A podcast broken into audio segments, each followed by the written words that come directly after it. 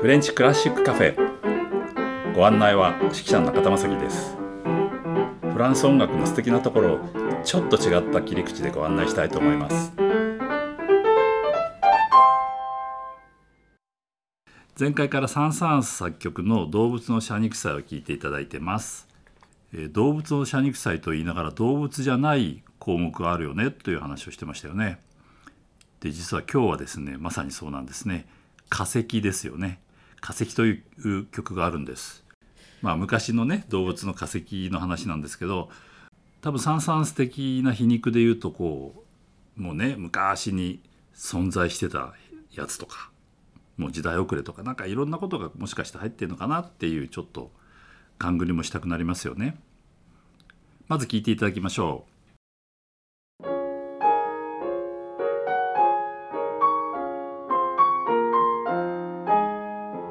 ここで使用していた音源は配信期限が過ぎたのでお聞きいただけません。あしからずご了承ください。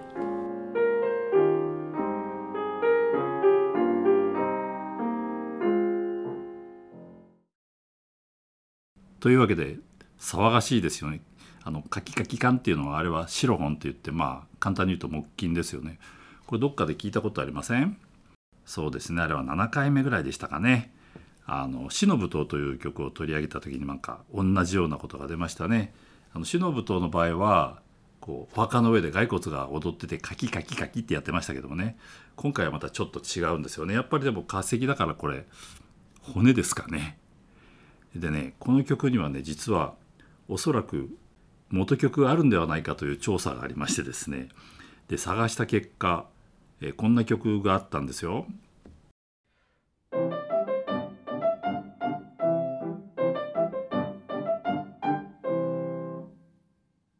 えー、この元曲はですね「僕はいいタバコを持っているよ」っていうね 曲なんですねこれね1697年生まれのですね修道士さんが作ったんではないかという曲なんですね。でちゃんと詩が残ってるんですよ。ジェルボンタバダマタバティエそのタバコ入れについてはすごいいいタバコを持ってるんだぞって言ってるんですよね。それでジェルボンタバいいタバコ持ってますよ。チュノノガーパで僕は持ってるんだけどお前はきっと持てないだろうみたいな修道士とは思えない歌詞なんですけどもねまあそんな歌がねあの「カキカキカンのどうも元歌らしいというとこまで調査いたしましたねすごいですね。で次はねまあちょっとちらっと分かったかもしれませんけれどももう一つはこんな曲が入ってます。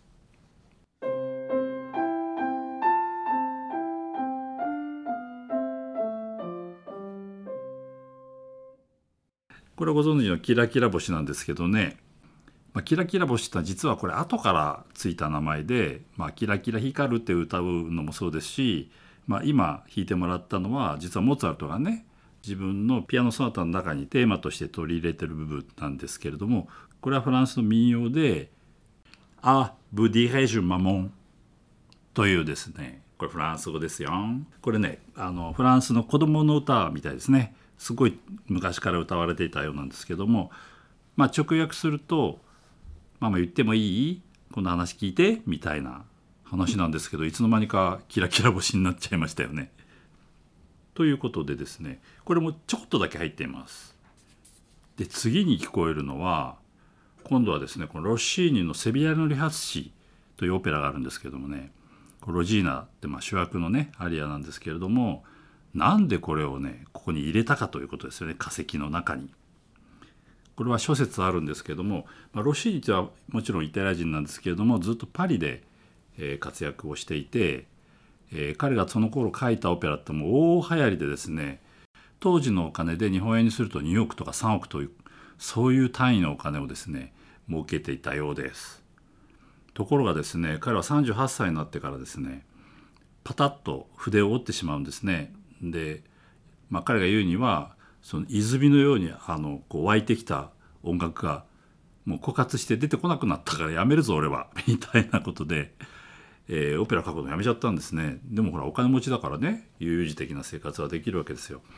でずっと時が経って彼がもう亡くなる10年前ぐらいからまた、えー、曲をちょっと書き始めるんですけどもその間ねずっとこう隠遁生活をするわけですね。ですからもしかするとそのサン・サンスはですねそういうロッシーニはある意味化石だったんじゃないかという、まあ、ちょっとこれはねかなり飛躍してますけどね論理としてはねだけどそういうなんか皮肉も入ってんのかなっていう説もあるようですよ。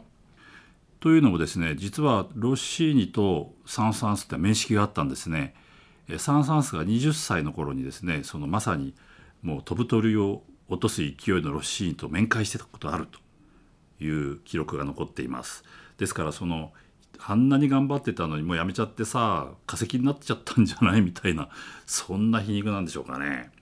まあ深読みするとねここまでね 来るかなっていうぐらいに、まあ、サン・サンスっては相当皮肉屋だったみたいでですね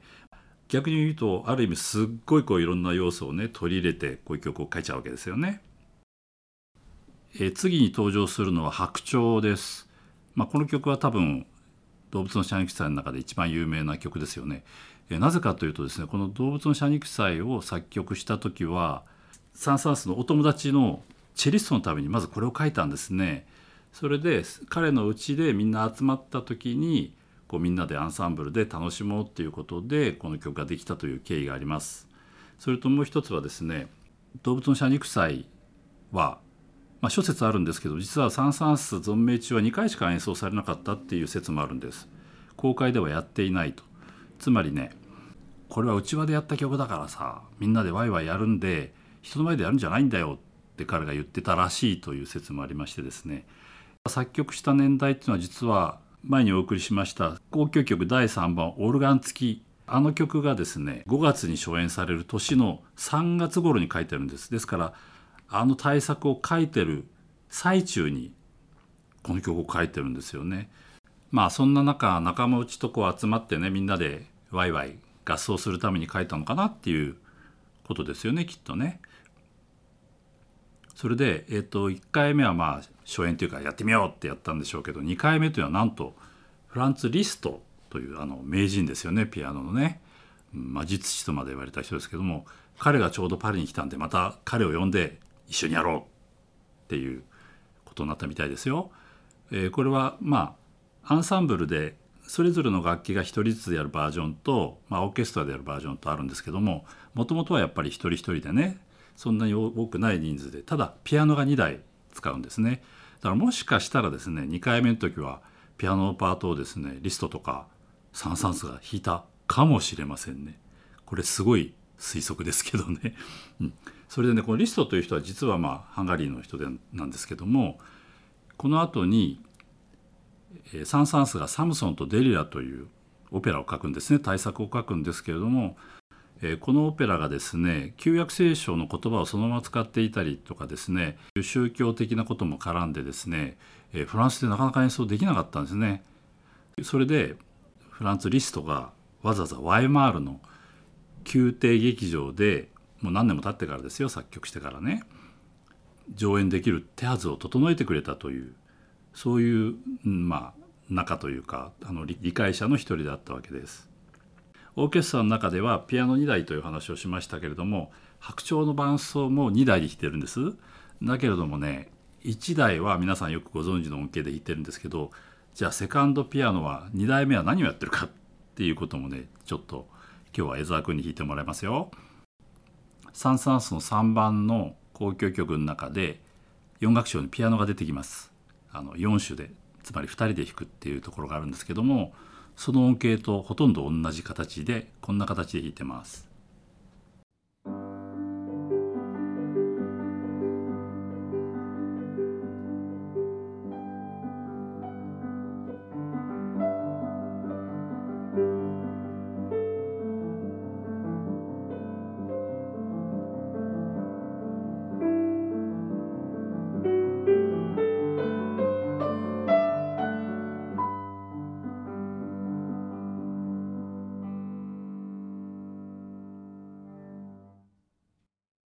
1番のピアノは皆さんご存知のようなこんな感じで弾きます。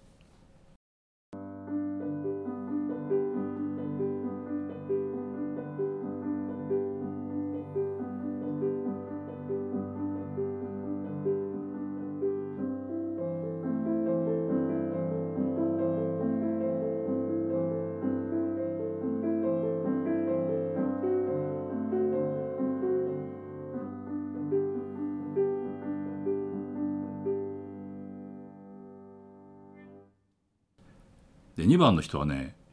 これしか弾いてないんです。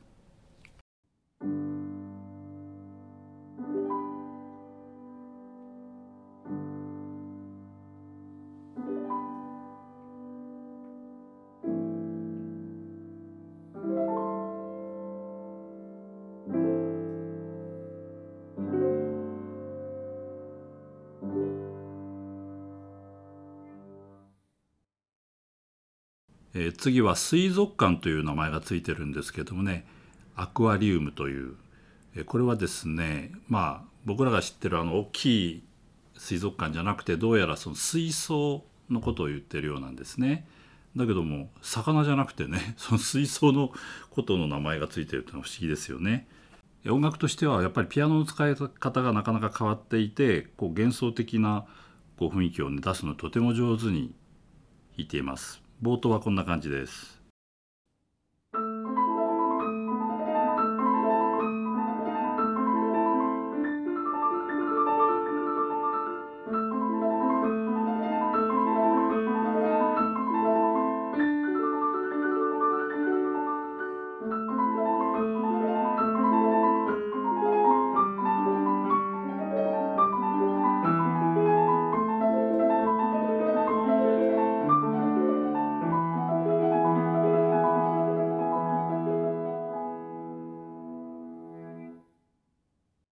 これに続くのはこんな風になってます。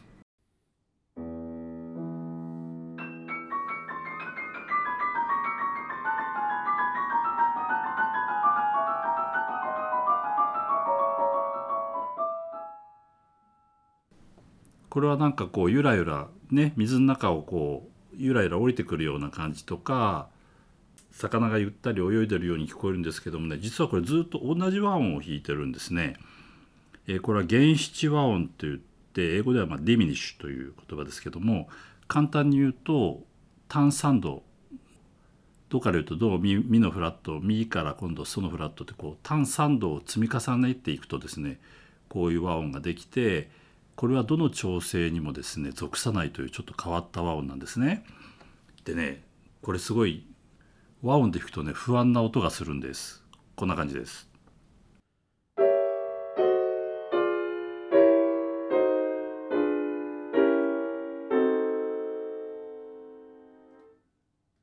これをバラバラにアルペジオでパラパラパラって弾くとこんな感じになります。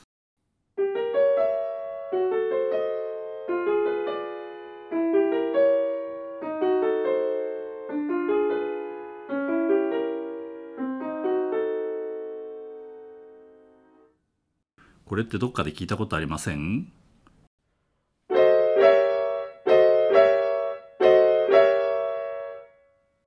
ご存知？緊急地震速報のアラートの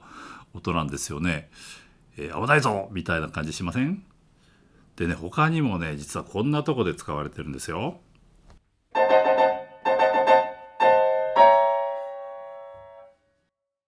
火曜サスペンス劇場なんですね。なんかこれほらとっても不安なねあるいは不安に思うあるいは不安に思わせるようなね不思議な和音なんです。でもこの水族館はちゃんと終わりの方はこう綺麗に終わっていますのでご安心ください。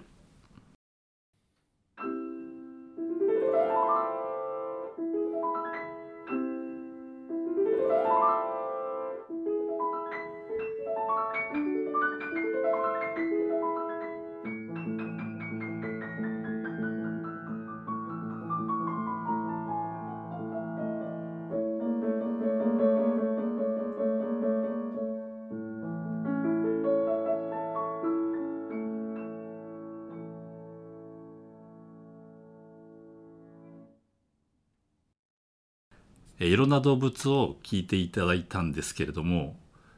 動物じゃないのもだいぶありましたけどね。えーというわけで最後、えーこの動物の謝肉祭のフィナーレ今回登場したいろんな動物あるいは動物じゃないのが出てきます。じゃあ最後にフィナーレをお送りしましょう。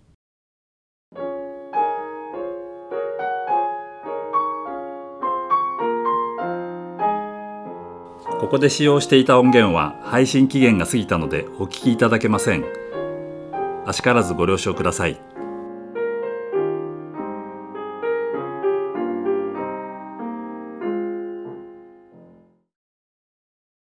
サンサン作曲の「動物の謝肉祭」を聞いていただきましたけれども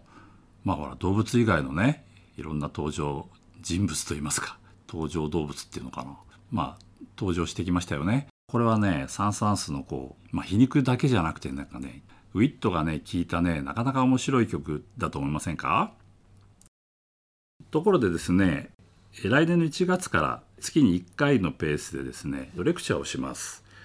ここはですねアンスティチュ・フランセ九州というところですね。フランス語で言うとアンスティチュ・フランセ九州でございますよ。ここは実はフランス政府公認の文化機関なんですね。それであの語学のレッスンはもちろんいろんなイベントがあるんです。あの映画会とかね。あとこうワインの会とかパティスリーのですね講習会とかこうものすごい多彩なことをやっているんですね。であの僕はね前にもあのもちろん単発でも何度かしましたけども2018年にこのレクチャーをずっと、えー、していたんですけどもね今回また1月から始めることになりました。それで途中でねあのコンサートの企画なんかもありますからねなかなか面白いと思いますよ。詳しいことはですねあのウェブサイトを見ていただくと分かるんですけれどもねもう一回言いますね。ややこしいですけどね。アンスティチュフランセ九州で出てきます。お相手は指揮者の中田正樹。提供は笹川日出財団でお送りしました。ではまた。